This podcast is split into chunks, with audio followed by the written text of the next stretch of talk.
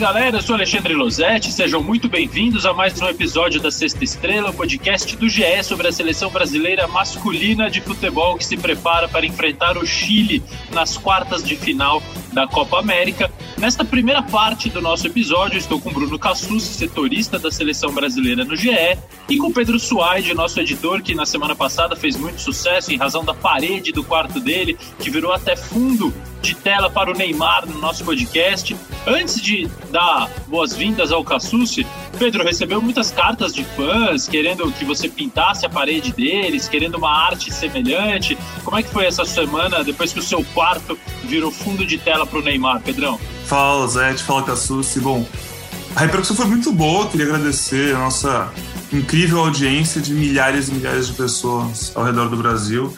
É, meu agente está conversando com bastante gente nessa semana, e aí os próximos passos a gente vai divulgando no futuro, né, Losete? Mas quem sabe algumas galerias interessadas em fazer parcerias, é, coisas do tipo.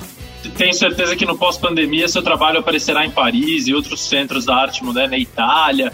Realmente a parede do quarto do Pedro Suaide é um case mesmo da arte contemporânea.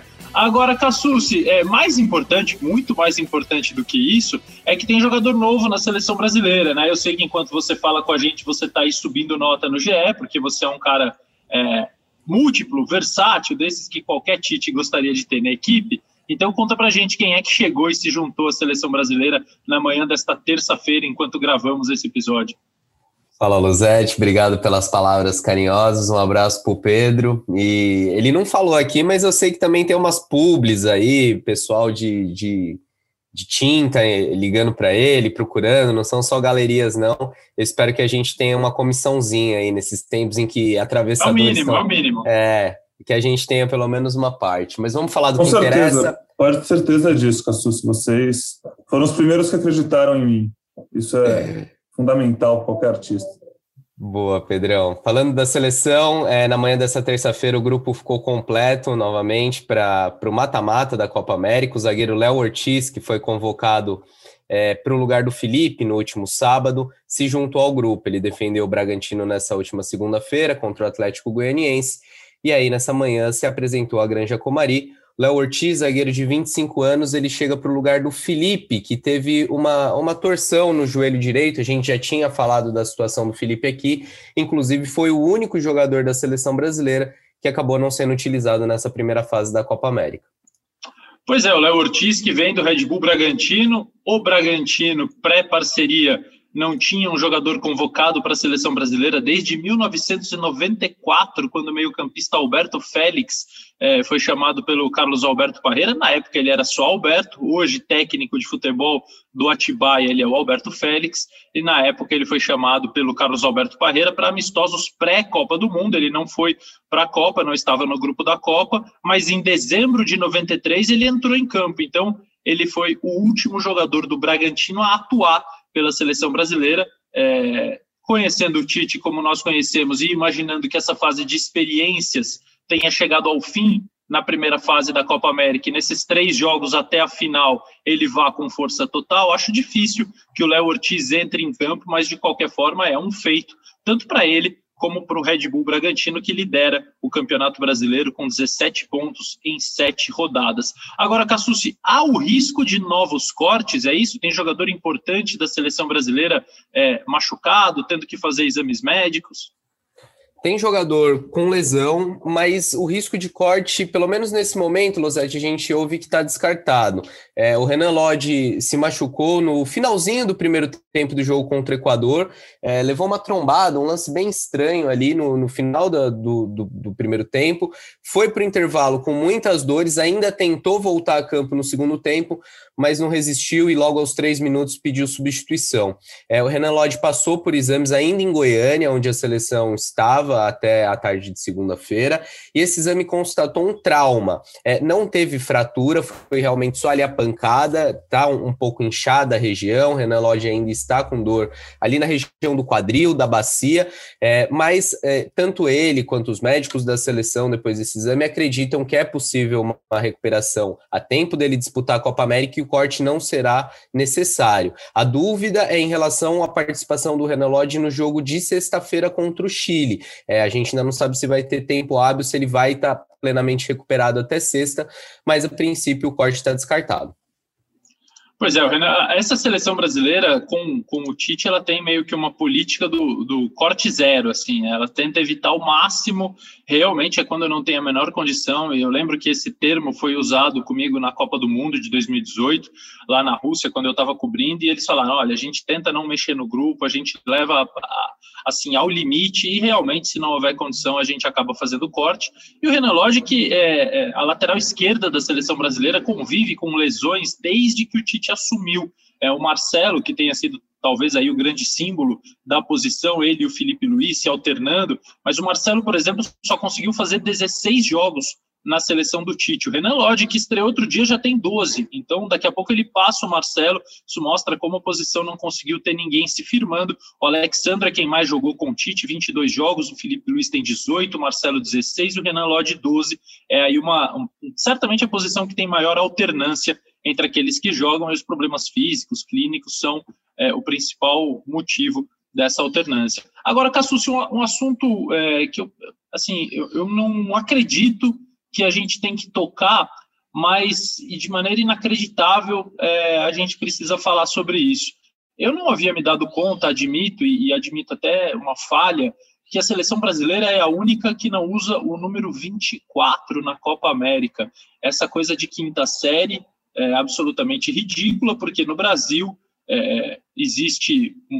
Cara, não, não dá para chamar isso de cultura, né? Existe uma falta de cultura que liga o número 24, que no jogo do bicho é o número do viado, e esse número é, é relacionado à homossexualidade. E aí a seleção brasileira não tem o número 24 na Copa América. Existe uma explicação da CBF para isso, ou ela se preocupou depois que as pessoas começaram a notar é, essa, essa questão, ela se preocupou em dar algum tipo de explicação, ou pelo menos dizer, não, não, gente, olha, não é isso, é outra coisa, ou não há nenhum posicionamento sobre isso, Cassus?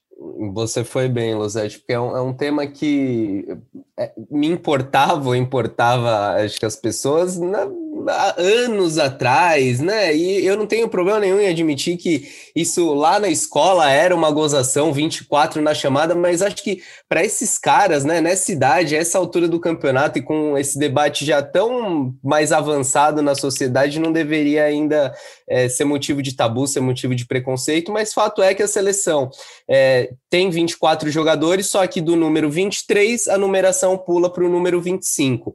É, a CBF não, não se pronunciou sobre o caso e, é, ao que parece, nem vai se pronunciar, mas foi questionada na justiça. É, o grupo Arco-Íris de Cidadania LGBT ingressou com, com uma ação é, questionando as razões pelas quais a CBF não, não utiliza esse numeral é, em competições oficiais. É, foi uma ação distribuída no último domingo, na décima vara civil é, do Rio de Janeiro. E agora a gente aguarda ver se a CBF se posiciona, se justifica. É, fato é que uma bobeira, né? No final de semana em que a gente viu manifestações bacanas de clubes, ações é, em campo, nas redes sociais, é, ter isso na, na seleção brasileira, acho que é motivo de lamentação, até de vergonha para todos nós. É, eu fico envergonhado de ver algo tão ridículo acontecendo num grupo de homens é, e aí eu não estou falando homens em razão da preferência sexual de cada um, estou falando de homens que são responsáveis por suas famílias, que são profissionais, que trabalham, ganham seus salários, têm direitos, têm deveres, têm obrigações sociais, pagam suas contas e protagonizam um episódio patético como esse. E, e aí eu falo de jogadores, de dirigentes, enfim, só lembrando que o mês de junho celebra o orgulho LGBTQIAP+, é, o dia 28, que foi ontem, nós estamos gravando isso dia 29, o dia 28 é marcado como a data, mas durante o mês todo de junho nós tivemos celebrações e eventos falando sobre, sobre o assunto é, e, e, lembrando a importância de, de brigar e de reivindicar direitos, de reivindicar a liberdade, de reivindicar a igualdade. O Brasil mata muita gente da comunidade LGBTQIAP+, é um dos países que mais matam. É, e aí, obviamente, a gente está saindo de um assunto idiota de quinta série que é pular o número 24 para um tema muito mais complexo e muito mais profundo. Mas é lamentável que nenhum jogador da seleção brasileira tenha feito qualquer tipo de manifestação é, sobre isso, tentando defender os direitos dessa comunidade. Uma Copa América que está sendo disputada no Brasil e agora seja acionada na justiça porque não tem o número 24. É realmente digno de muita vergonha. Cassucci, para a gente encerrar, qual a programação da seleção brasileira até o jogo contra o Chile? A seleção brasileira já está de volta a Teresópolis, na Granja Comari. É, treina na tarde dessa terça-feira, treina na quarta, quinta-feira e sexta-feira encara o Chile no Newton Santos. A seleção até tentou tirar esse jogo do Newton Santos ou do Engenhão, né, Luzete? Você falou que não ia chamar de Newton Santos enquanto o gramado estivesse nessas condições. Newton seleção... não merece ser chamado de Newton Santos com esse gramado, é Engenhão. A seleção tentou levar esse jogo para outro lugar. A Arena Pantanal em Cuiabá é, foi cogitada, mas não teve sucesso. O Brasil vai ter que jogar mesmo no Engenhão. E se passar, volta a jogar no Engenhão na segunda-feira. É, primeiro vamos falar desse jogo com o Chile, né? Mas enfim, se o Brasil passar, também tem jogo no Engenhão. O Brasil não sai mais do Rio de Janeiro. E se o Brasil passar, contra quem pode ser a semifinal?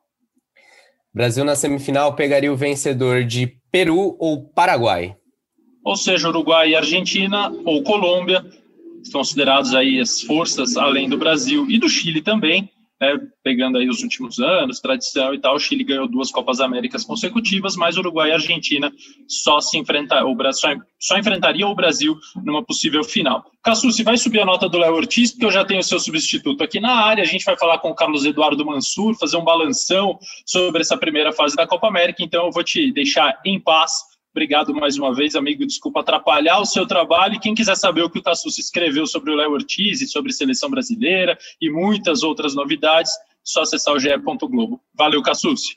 Valeu, Lozete. Sempre um prazer. Um abraço. Então é isso. Sai Bruno Cassucci, entra Carlos Eduardo Mansur. O meu banco de reservas é muito melhor do que de qualquer seleção do planeta. Mansa, é, bem-vindo. Saudade do amigo. Fazia tempo que a gente não se falava por aqui.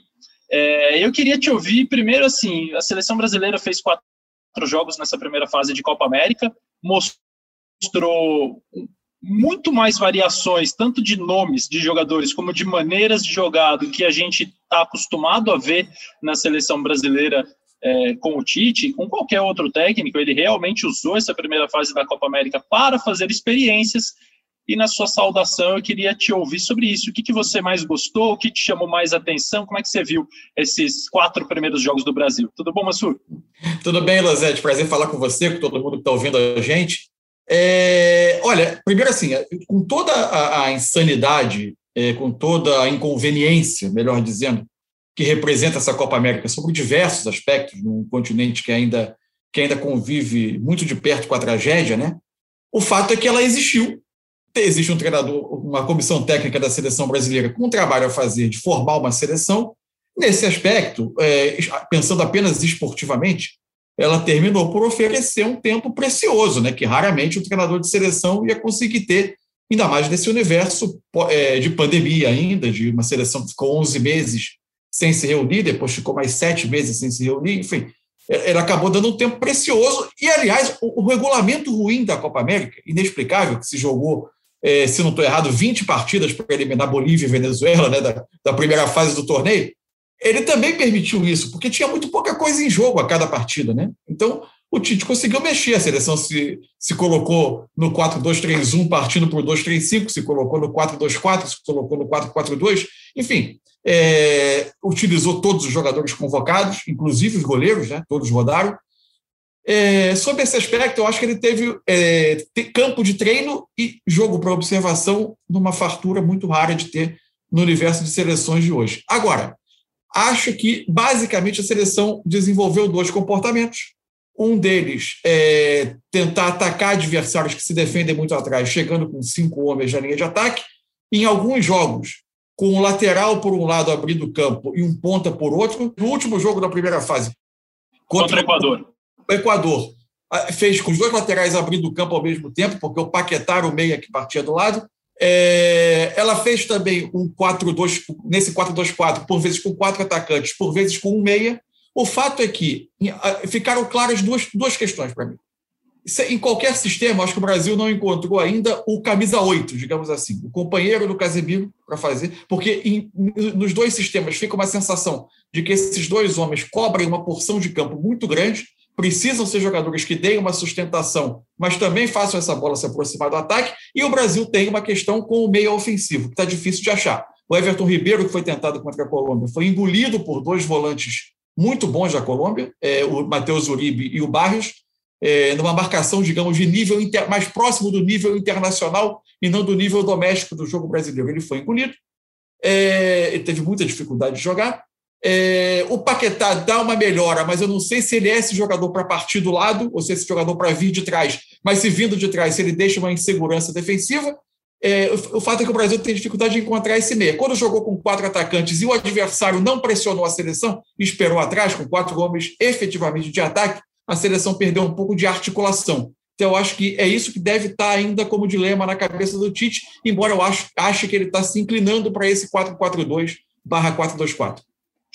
Pois é, mas seria curioso, né? Porque o Everton Ribeiro, nesse jogo contra a Colômbia, ele, ele veio por dentro num sistema, nesse 4-2-4, onde o Tite tem dois atacantes por fora, mas que são atacantes que poderiam ser nove, que poderiam ser jogadores de área, né, são Richarlison e Gabriel Jesus. Ok, podem, pode ser o Everton Cebolinha, que tem característica diferente, pode ser até o Vinícius Júnior, mas nós temos percebido que naqueles jogos mais importantes, contra adversários considerados mais difíceis, os atacantes de fora têm sido Richarlison e Gabriel Jesus, com Neymar e mais um por dentro, e esse mais um é, foram jogadores completamente distintos, né? Foi o Gabigol, que tem uma característica muito diferente do Roberto Firmino, que tem característica diferente do Everton Ribeiro, os três jogaram por ali. O Everton por dentro, sendo esse segundo homem por dentro, perto do Neymar, me parece render muito menos e ficar muito mais suscetível a ser engolido por volantes de alto nível internacional, como você citou, do que quando ele vem por fora fazendo uma flutuação que talvez não tenha. É, espaço nesse mecanismo coletivo imaginado pelo Tite nessa forma de jogar, que ele usou dois atacantes por fora. Mas tudo isso para dizer que eu prefiro o Everton Ribeiro vindo de fora para dentro e prefiro o Paquetá centralizado e não vindo de fora. Não acho que o Paquetá, como você disse, tenha essa facilidade. Mas também acho que quando o Paquetá está centralizado junto com um volante, seria muito melhor para ele ter um meia que fizesse esse movimento de fora para dentro para poder se juntar a ele, fazer superioridade e diminuir o espaço de ação que ele tem que trabalhar.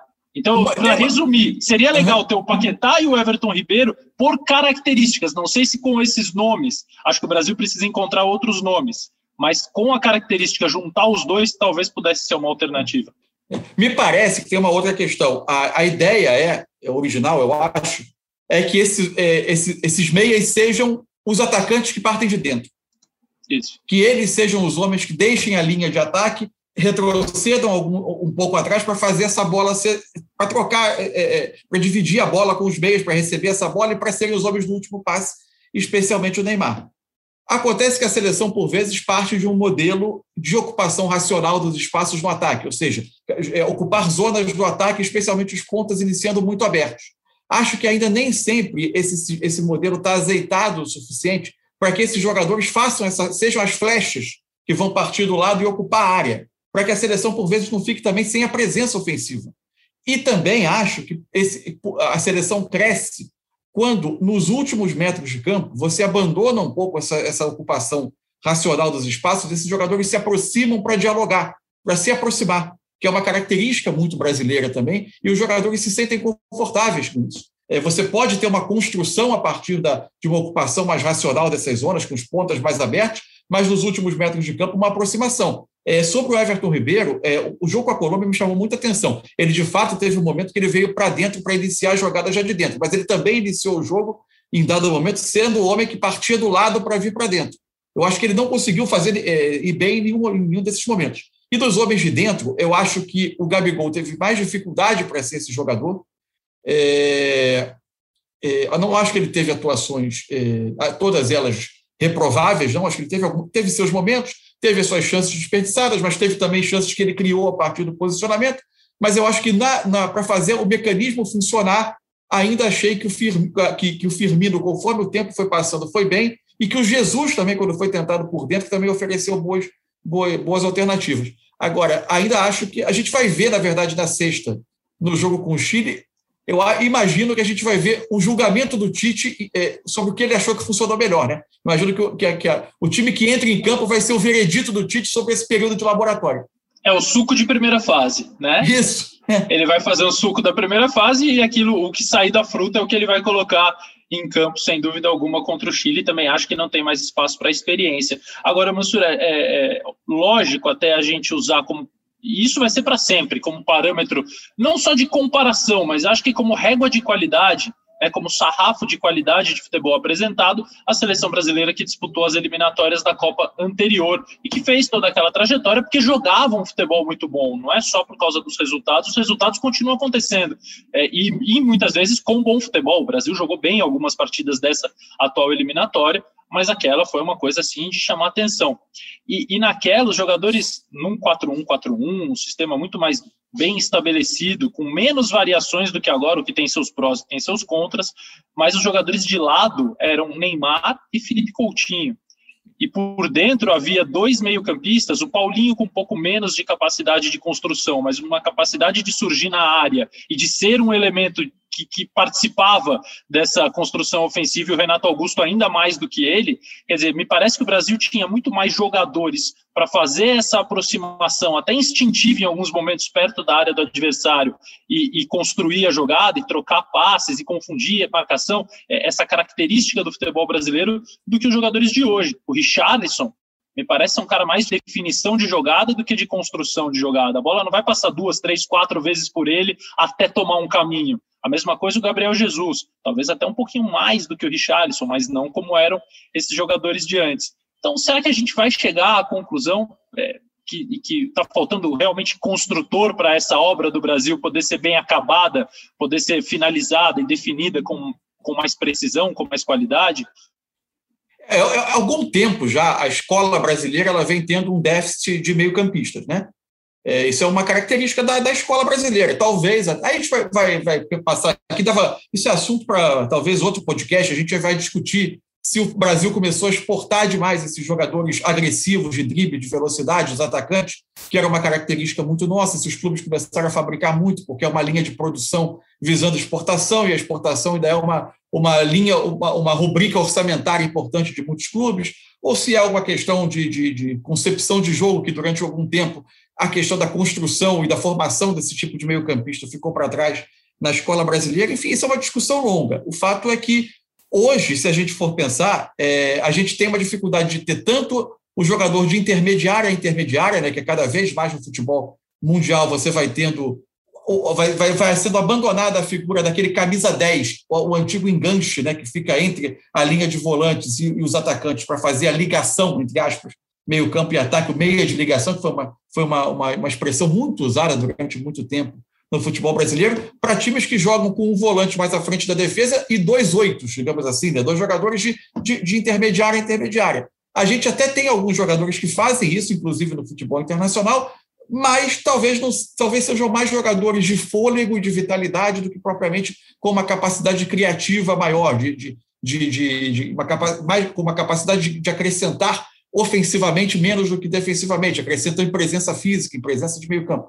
Enfim, a gente tem essa dificuldade e quando a gente tenta recorrer ao meio ofensivo mais puro, a gente vai olhar quem é o melhor no futebol brasileiro. É o Arrascaeta, que é o uruguaio, né? É, não está disponível para a seleção brasileira. É o Everton Ribeiro, que talvez já tenha passado um pouco do pico da carreira. É o Felipe Coutinho, que tem pelo menos um ano e meio de muita instabilidade na, na carreira dele e não consegue desenvolver. A gente tem dificuldade de achar esse jogador. É o Claudinho, não sei se o ritmo competitivo dele é alto o suficiente para o alto nível. É, inclusive, a gente está gravando numa terça-feira, vendo na segunda o jogo do, do Bragantino com, com o Atlético Goianiense. Eu vendo o Claudinho jogar é muita qualidade técnica, mas me, por vezes ainda me deixa a dúvida sobre o ritmo do jogo dele, né? sobre a capacidade de impor ritmo em espaço curto. Enfim, eu acho que essa é uma, é, são questões mal, ainda não tão bem resolvidas da seleção. Os grandes criadores dos métodos finais do Brasil são atacantes. O Neymar e o Roberto Firmino, que talvez seja um grande passador de última bola também. É, e vendo a Euro, Mansur, eu tenho uh, plena sensação de que a seleção brasileira é uma das mais competitivas do mundo. Assim, quando você faz um ranking é, imaginário, porque elas não se enfrentam o tempo todo, e nem as europeias se enfrentam o tempo todo para se estabelecer um ranking é, preciso. E aí a gente se depara com a França sendo eliminada, é, com a Holanda sendo eliminada, e, e, coisas que, se acontecessem por aqui, nós trataríamos como absurdos, zebras, ridículas e tal. É, mas eu, eu tenho convicção de que o Brasil está ali num top 5 de seleções que apresentam o melhor futebol possível para os jogadores que tem, vamos dizer assim. É, eu, eu acho que Portugal, por exemplo, não joga o que pode. A França está, porque ninguém tem tanto talento individual assim, não pode ser colocada em um top 5, mas também não joga o máximo futebol que poderia jogar com esses jogadores. Então, eu fico muito confortável imaginando o Brasil enfrentando qualquer uma dessas seleções com possibilidades de ganhar e com possibilidades de ser derrotado. Agora, me, me incomoda realmente quando eu vejo esse tipo de jogador que você citou, os oitos, é, mesmo em seleções que não são seleções é, de ponta na Europa. Né? Você vê um, um Chaka jogando na Suíça, é, quando você vê o Modric jogando na Croácia, já com 35 anos, é, e aí realmente me, me, me, chama muita atenção o Brasil não ter esse tipo de jogador ainda estabelecido e não ter opção. Né? Não é que a gente tem um monte e nenhum deles encaixa, nós não temos um monte. Né? A gente tem um, dois, três, e, e é difícil colocá-los em ação. É, quando você vê a Euro, essa é, o que mais te chama a atenção que você fala assim, hum, isso aqui a gente não tem na seleção brasileira Olha, ou no futebol brasileiro? É, eu acho que essa questão dos meias é a que mais chama atenção. Agora, acho que a gente tem que ser um pouco, tem que, uma, tem que ponderar um aspecto quando a gente vê a Euro.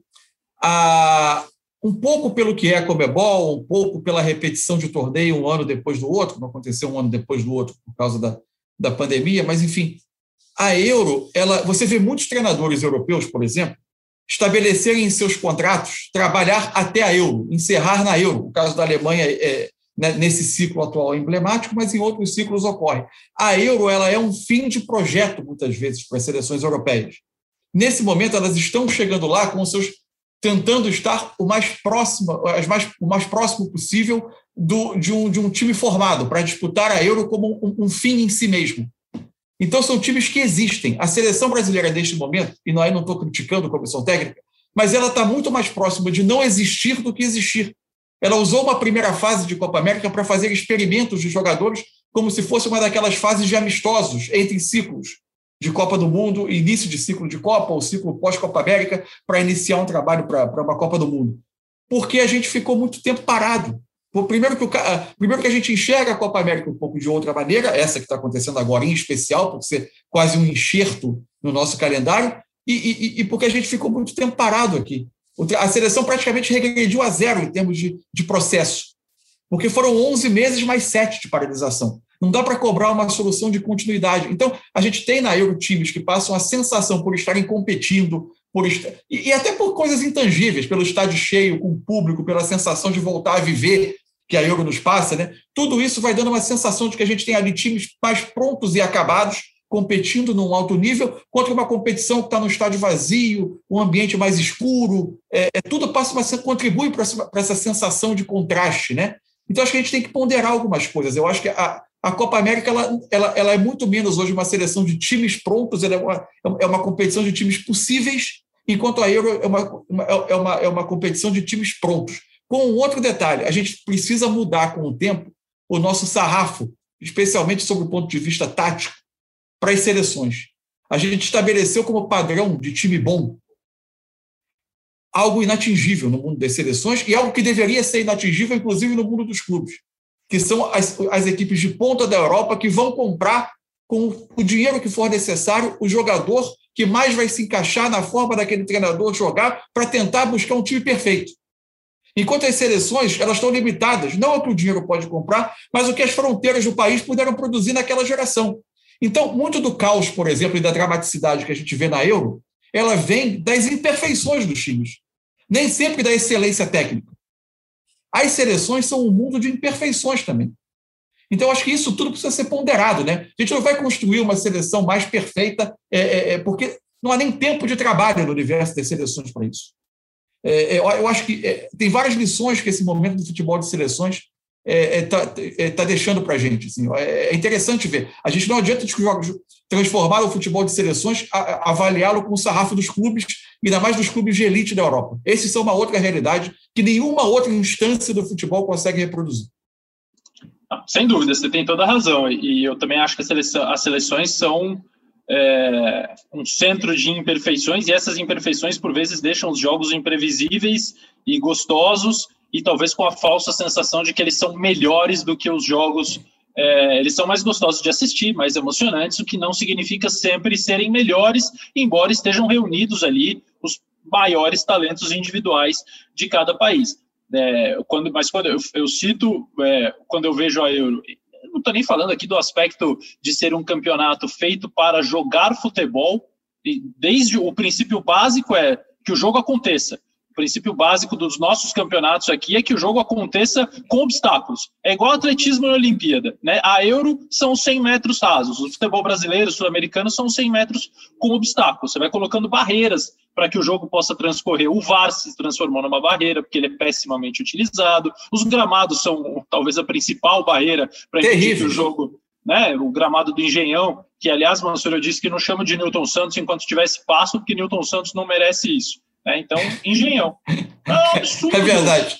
É um, é um, absurdo. Então, assim, tirando esse aspecto, o que me chama a atenção é o tipo de jogador que eu vejo na Euro e aí o Mansur já falou da questão da nossa formação e que eu não vejo no futebol brasileiro, que é esse meio-campista que eu acho que faz toda a diferença. A, a falta dele, a, a, não existência dele, compromete muito a ideia do Tite. Eu lembro quando o Tite, em 2016, me dizia o seguinte: olha, é, eu chamo de 4-1-4-1 e não de 4-3-3, porque um dos jogadores abertos, um dos extremos, ele é meio campista. Não são dois atacantes que jogam por ali. Não é o Neymar e mais um atacante. É, é o Neymar e o Coutinho, é o Neymar e o William. É um meio campista. Porque eu gosto de ter quatro meio campistas no time, porque acho que é no meio campo que o jogo de futebol se resolve. É o setor mais importante, o setor de criação, o setor de coordenação de jogadas. E hoje, pela falta desse jogador, por não ter disponível, muitas vezes ele está escalando com dois só, né? E com quatro é. atacantes. Então, é uma mudança que talvez ele não, não fez porque ele quis. Ele fez porque ele se viu adaptado dentro de uma realidade. É isso. É, eu não acho seleções, que queira ter se... um time com quatro é. atacantes. As seleções muitas vezes são menos uma, uma questão de concepção de jogo do treinador, mas sim de uma tentativa de acomodação dos talentos que ele tenha, ou dos maiores talentos que ele tenha, dentro do possível e com pouco tempo de treino, né? Então, é, é difícil realizar.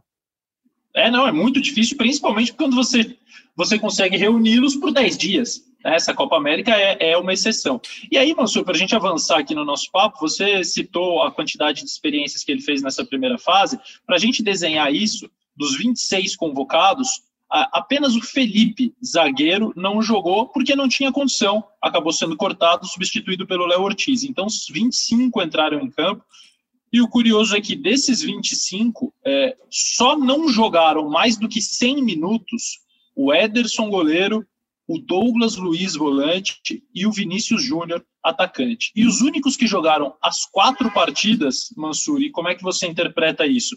Foram o Danilo, lateral direito, que acabou entrando na lateral esquerda no último jogo. Acho que era não era para ele jogar contra o Equador, mas acabou precisando entrar para substituir o Renan Lodge. Então, Danilo, Renan Lodge, Everton Ribeiro, Richarlison e Gabigol foram os únicos que jogaram os quatro jogos da seleção brasileira na primeira fase.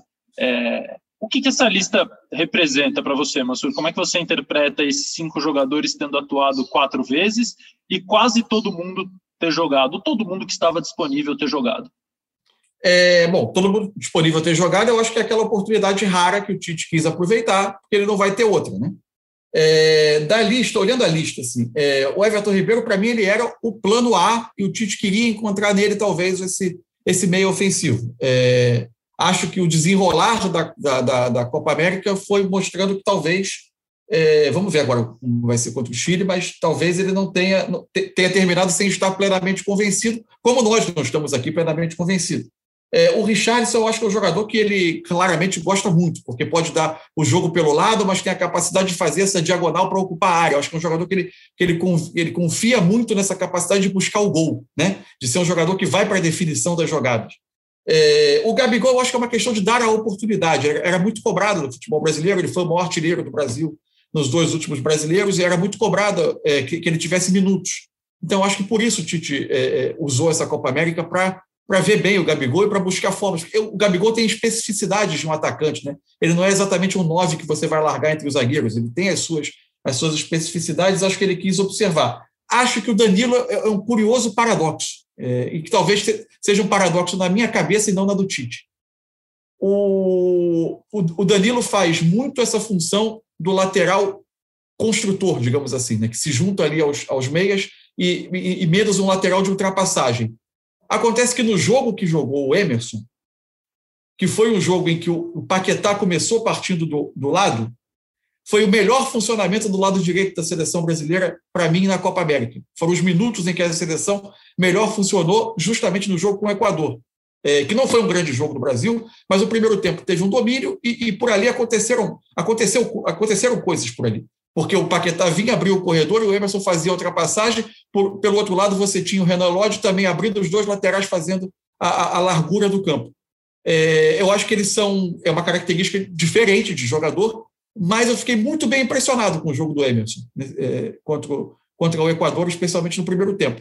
Mas acho que o Danilo ainda está nessa na frente da fila por ter muito mais minutos e muito mais é, é, é tempo de trabalho com, com o Tite da seleção. Vamos ver. É, vamos ver na sexta que, como é que o, o Tite vai montar a seleção. O, o Danilo, inclusive, tá... faltou, faltou, falar de alguém da lista? Acho que não, né? Faltou Renan Lodge, faltou ah, Renan Lodge, que acabou tá entrando nos jogos né? em que... É. É. Ele entrou nos jogos em que não foi titular. Agora, eu confesso que eu esperava que ele fosse se estabelecer de maneira mais contundente como titular. O, o Alexandre me pareceu um lateral que jogou nas partidas em que ele tinha um homem aberto pela esquerda. Porque o Charleston por ali. É, no jogo com o Equador, essa questão ficou mal resolvida, porque jogou Everton Cebo... jogaram Everton Sim. Cebolinha e Renan Lodge. Pois é, eu, eu ia tocar nesse ponto. O espaço não foi fácil. É. é, porque são dois jogadores que gostam de partir para o fundo. Né? Nenhum Isso. deles vem por dentro.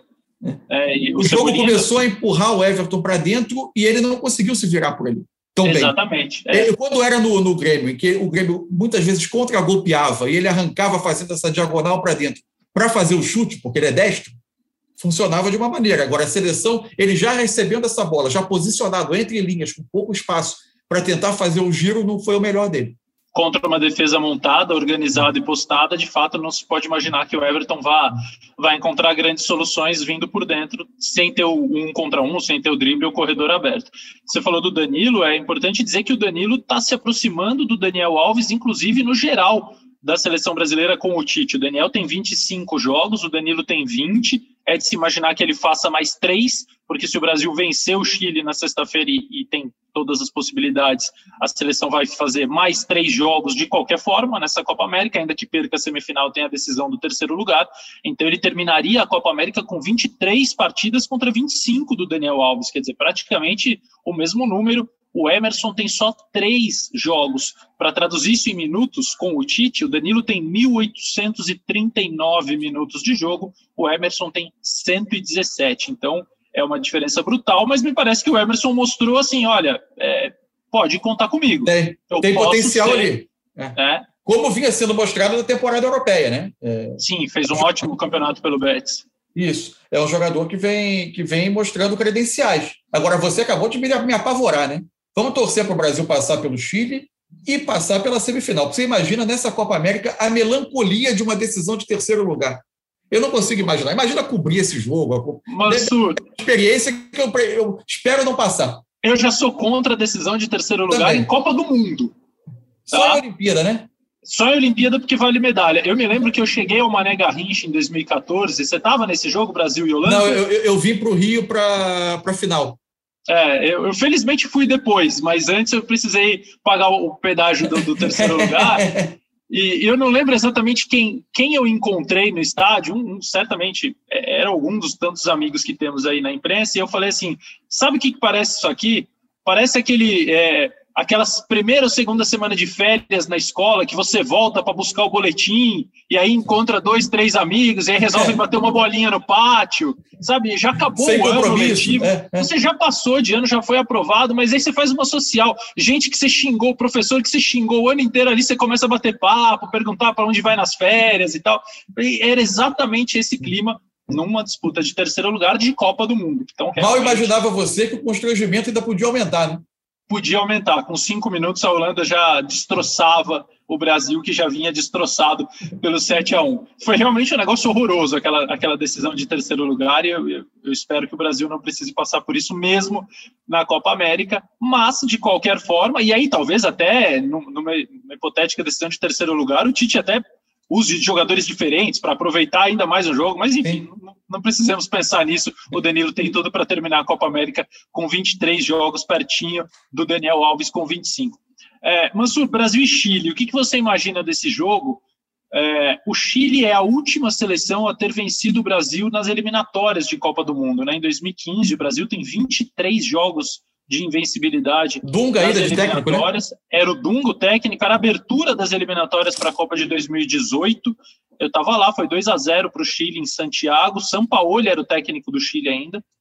É, e o Chile tinha Bravo, Medel, Isla, Vidal e Eduardo Vargas, que ainda estão na seleção chilena e que vão provavelmente enfrentar o Brasil. E daquele Brasil que perdeu para o Chile em 2015, o único jogador que faz parte do grupo é o Marquinhos, titular, mas que naquela época entrou no segundo tempo. Olha como era a escalação do Brasil naquele jogo. Jefferson, Daniel Alves, Miranda, Davi Luiz e Marcelo, Luiz Gustavo, Elias, Oscar, William, Douglas Costa e Hulk entraram durante o jogo Marquinhos, Lucas Lima e Ricardo Oliveira. Bom, primeiro isso mostra que, obviamente, o Brasil tem um leque muito maior de jogadores do que o Chile. O Chile é obrigado a repetir por mais tempo, fazer com que a sua geração dure mais. Também mostra que o Brasil evoluiu bastante de 2015 para 2021, né, Mansur? É, são realidades muito diferentes. Né? O Chile agora com o Lazarte, o Chile passou por uma eliminatória. Depois disso, né? o Chile passou por uma eliminatória muito complicada com o Pise né, como treinador. É, não foi a Copa, né? Não foi, não foi a Copa depois da saída do, do, do Sampaoli. Conseguiu ainda com o Pise ganhar uma, Copa, uma segunda Copa América, né? aquele momento que o Brasil enfrentou o Chile, talvez o Chile vivesse seu, tecnicamente um, um dos seus melhores momentos, inclusive, da Sem história. Dúvida. Porque é, é, o time do Sampaoli rodando muito, muito facilmente, né? muito azeitado desde a Copa do Mundo, onde quase quase evitou todo aquele constrangimento final do Brasil nas oitavas de final, passou muito perto. É, mas a, a, renovação chilena, se a gente está considerando aqui dificuldades da escola brasileira de repor algumas posições, você imagina a dificuldade da escola chilena, né? É, você tem algumas. O Chile foi recorrer agora a um trabalho que muitas seleções, inclusive, têm feito. Eu acho que é a transformação mais notável do futebol de seleções recentes. Recente, algumas escolas de países com uma população que não seja tão grande, que com, com muitas comunidades de, de imigrantes espalhadas pelo mundo, com dificuldades para montar suas seleções, tem feito um trabalho de prospecção de jogadores mundo afora, em descendentes de, de, de, de cidadãos dos seus países que jogam futebol em, outro, em, outros lugares. O Chile agora foi buscar o Brereton né, no, no futebol inglês. Ele, inclusive, não fala né, é, espanhol, ele tem dificuldade é. de comunicação com os seus jogadores, enfim. Mas é, uma, é uma, um trabalho de renovação muito mais difícil. O Chile jogou três jogos nessa primeira fase e ganhou só da Bolívia. Né? É, enfim, é uma seleção que não chega num, num, num grande momento. Agora, é, é, agora, tem jogador, tem, tem Vidal, tem o Vargas, que cresce muito quando joga na seleção, né? você não consegue comparar o Vargas de clube com o Vargas da, da, da, seleção chilena. Agora, os jogos que eu vi na primeira fase, de fato, não me deixou uma impressão das melhores. Acho que é um time que vai defender um pouco mais atrás, vai, ter, vai alternar momentos em que vai tentar pressionar um pouco o Brasil, e outros vai defender mais atrás, e vai tentar, vai tentar algum, aprontar algum tipo de surpresa. Agora, a impressão do Chile na primeira fase não foi boa.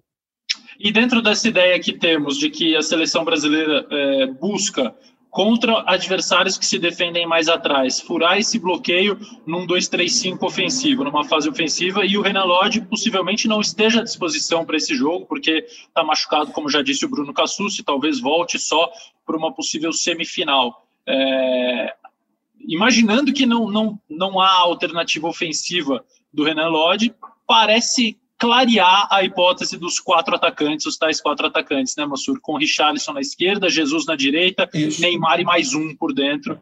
E esse um, eu admito para você que eu acho que vai acabar sendo Roberto Firmino. Eu também acho. Todo, por todo o conjunto, pela experiência, pelo entrosamento, pelo que significa o jogador, pela hierarquia, como diriam os amigos sul-americanos, que ele impõe ao jogo e à seleção brasileira, me parece que a coisa se encaminha para esse tipo de escalação. Você concorda?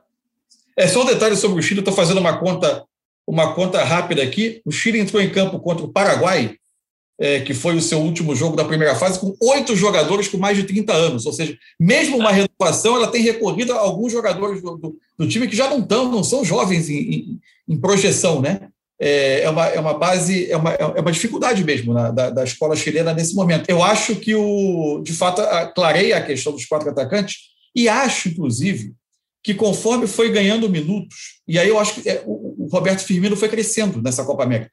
Sim, foi, também acho. É, porque ele precisa muito da convivência com os outros jogadores. Ele é um jogador que tem particularidades do seu jogo, ele é basicamente um atacante que depende de associação com outros, com outros jogadores, ele precisa entender esse funcionamento. O funcionamento precisa ter um mínimo de automatismos para que ele consiga sair da área, fazer esse giro e trocar o passe. Então, é, eu gostaria de ver, eu, eu, acho que o Firmino é muito talentoso, acho que a, a, a, adequação dele à seleção brasileira nunca foi simples, porque as seleções não permitem isso, não era uma questão de trabalho de comissão ou de culpa do Firmino. Eu acho que a, a, entende, é, entender o Roberto Firmino como jogador e os companheiros o entenderem como jogador exige um pouco de tempo, exige convivência, exige um time que jogue junto. Então, é, eu acho que conforme foi, ele foi tendo mais oportunidades desse período em que a seleção conviveu, a, as minhas sensações foram melhorando. Eu, eu gostaria de vê-lo nessa fase final, em jogos competitivos, em jogos com menos margem de erro. É, acho que ele. Acho que para o Tite aproveitar o que ele tem de melhor nesse momento, o quarteto titular seria Richardson, Gabriel Jesus, Neymar e mais um homem ao lado dele, que para mim é, ainda encaixa melhor o Firmino. A questão é fazer com que a área seja ocupada para que quando esses jogadores façam o giro, você tenha a opção de passe à frente. E confesso que eu ainda faria uma tentativa, eu tentaria um pouco mais do Paquetá como o, o segundo, o segundo volante para a gente ter a certeza de que, de que não dá. Ele é um jogador que na França fez muitas vezes essa, esse jogo de uma intermediária a outra. Ele vem crescendo nesse aspecto. Pode não estar pronto ainda para isso, mas eu acho que ele cresceu muito como jogador nessa temporada francesa.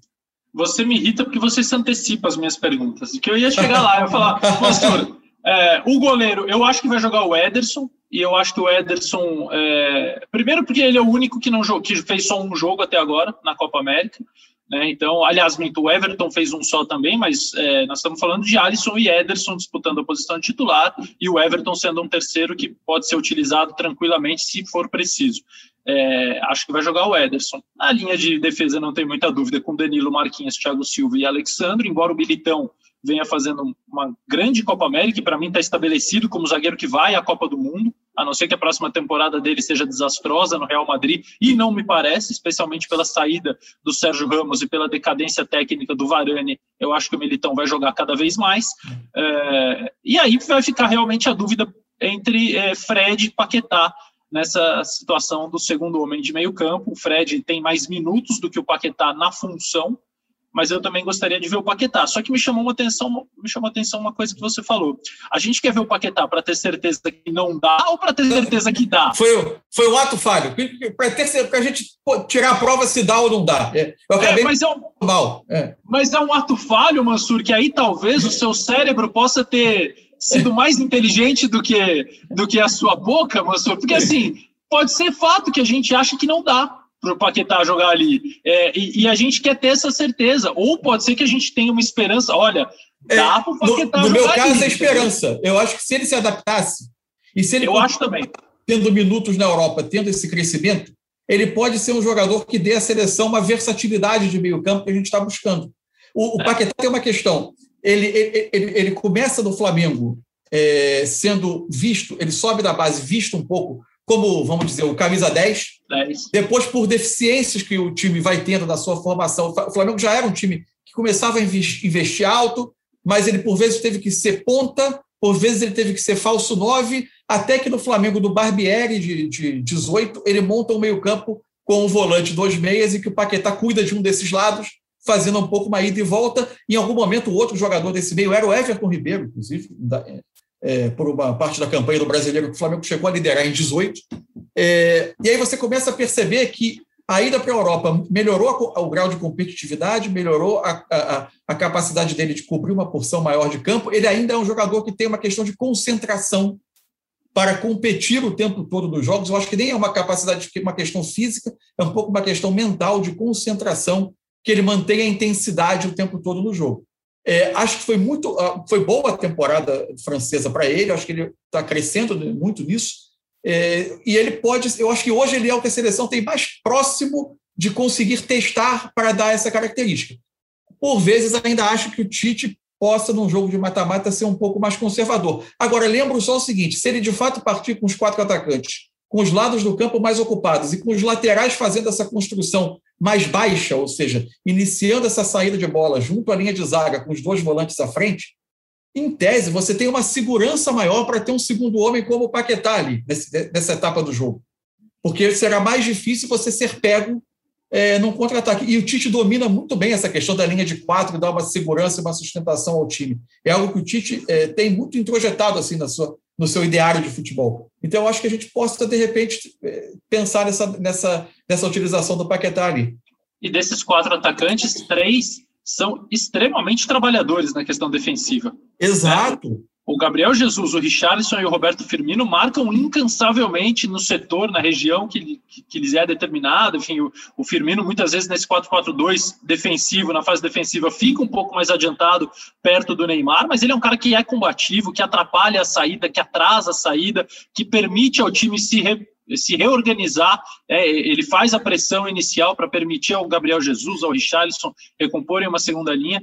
Então, concordo contigo, vejo margem para o Paquetá jogar. Acho que vai jogar o Fred, vendo a, a, linha de pensamento do Tite desde o jogo da eliminatória contra o Equador no Beira Rio, que abriu essa série de jogos da seleção, que já chega a seis partidas consecutivas. Me parece que a ideia é dar mais tempo ao Fred nessa posição é, mas estou com o Mansur, acho que tem margem para o Paquetá jogar ali. E você falava do Firmino, Mansur, eu fiquei é, pensando numa comparação assim, na Euro, já que a gente usou a Euro para falar dos meio-campistas, eu ainda vejo alguns camisas 9 que são totalmente dependentes dos outros para que os outros trabalhem para eles. Né? Então, o Seferovic, por exemplo, é um jogador que sai da área, uhum. mas que depende muito da construção para que certo. ele finalize na seleção suíça. O Yilmaz na Turquia, que não fez uma boa Eurocopa, mas funciona um pouco assim, como o Timo Puk na Finlândia, e, e tantos outros casos de um pouco, um pouco, menos, ele até trabalha mais, mas assim, tem muitos casos de camisa 9 um pouco mais tradicional, um pouco mais clássico, ainda jogando na Euro. O Firmino é um cara que depende de conhecer os outros para que ele possa trabalhar para os outros, e não os outros trabalharem para ele. É, ele, ele precisa é, saber exatamente como é que os caras atuam para que ele possa ajudá-los, não para que Perfeito. os outros possam ajá-lo. Excelente. E é, isso, e é mais difícil, hum. né? É mais difícil porque ele não vai receber dos outros. É, o posicionamento dele muda, muda a interpretação do espaço dele, do, da movimentação, da associação, de onde ele parte para começar as jogadas. Isso. Então, é, é, é quase que um, uma filantropia a atuação do Roberto Firmino para os outros atacantes. Assim. Mas muito bem colocado, é isso. E também exige que os outros o entendam, né? Porque Sim. ele gera espaço que os outros precisam interpretar para que para ocuparem esses espaços. E, e, essa é a chave de tudo. Isso só se ganha. Ah, no Liverpool funciona muito bem. Sim, o Liverpool foi, comprou, é, contra, tinha, contratou, foi buscar atacantes que se encaixavam nesse modelo, é, com, com um orçamento altíssimo, e os caras trabalhando todo dia juntos com uma das melhores comissões técnicas do mundo, um dos melhores treinadores do mundo, enfrentando, competindo no alto nível o tempo todo, é, enfim, é, é, outro, outro contexto, não tem como comparar. Aí gente, porque senão a gente começa a, pensar, a gente vai, ah, mas o Neymar não joga na seleção como joga no clube, ah, mas o Messi não joga na seleção como joga no clube, o Firmino não joga na seleção como no clube, o, os jogadores de Portugal, o Cristiano Ronaldo tem mais dificuldade na seleção do que no clube, e você vai ver isso o, tempo, o mundo inteiro, o mundo afora, porque é isso mesmo, é, é a realidade. É, é, a vida real é essa. Até porque o que estabelece quem são os melhores jogadores do mundo é o futebol de clubes, não é o futebol claro, de seleção.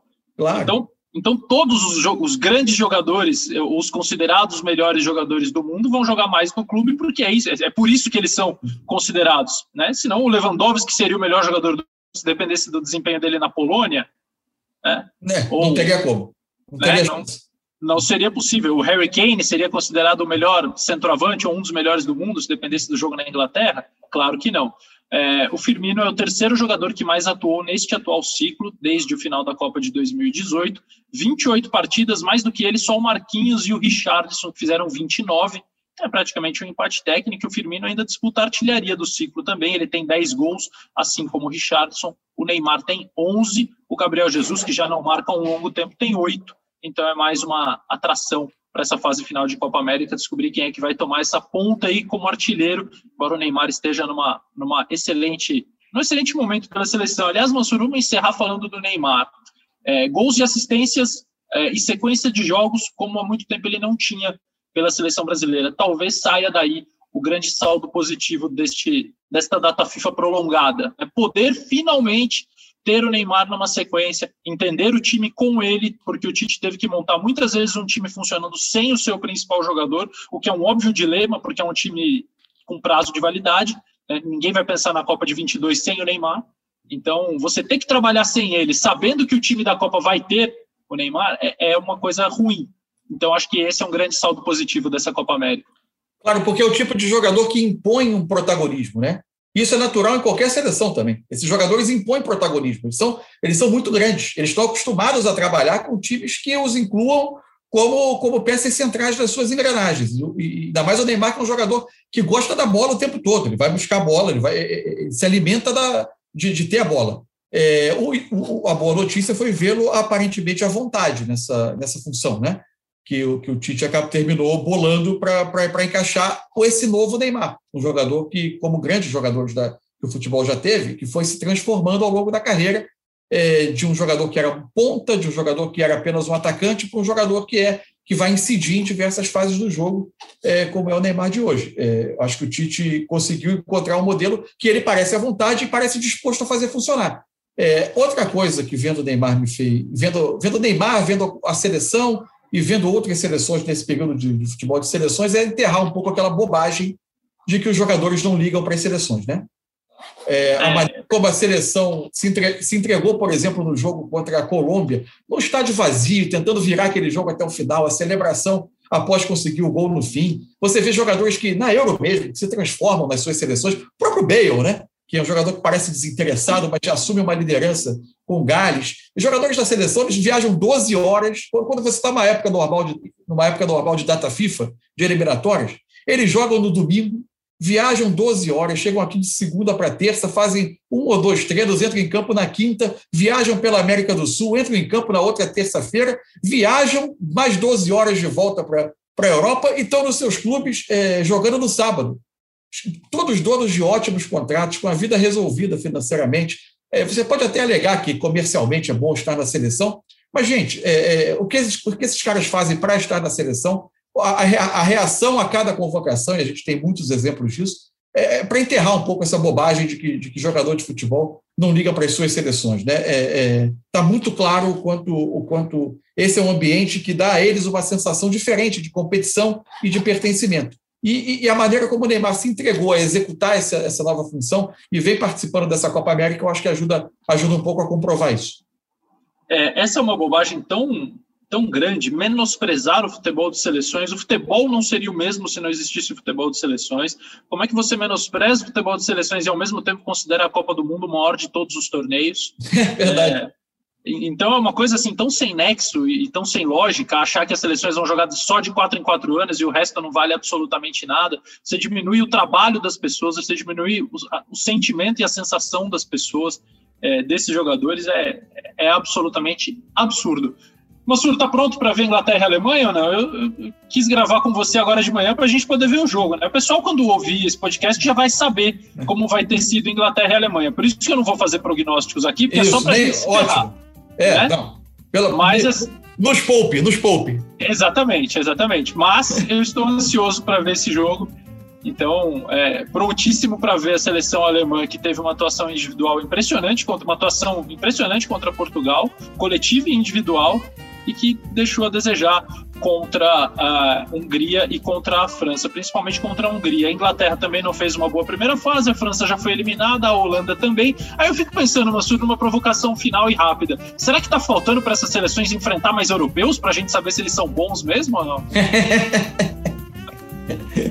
É, bom, né? é boa provocação, é boa provocação. Mas o fato é que a, a gente tem mas eu acho que nesse, nesse caso específico desse jogo, aconteça o que acontecer, ainda é uma Inglaterra tentando é, fazer uma nova geração se desenvolver, e a Alemanha que vai para a Euro com uma cara de fim de um ciclo que, tem, que teve dificuldades coletivas por, quatro, cinco, por três, quatro anos na sua parte final e que vai iniciar um trabalho novo para a Copa, porque as características de treinador é, do Hans Flick são diferentes das características do Low. O Low é mais identificado, curiosamente, com a escola espanhola do que com a escola alemã.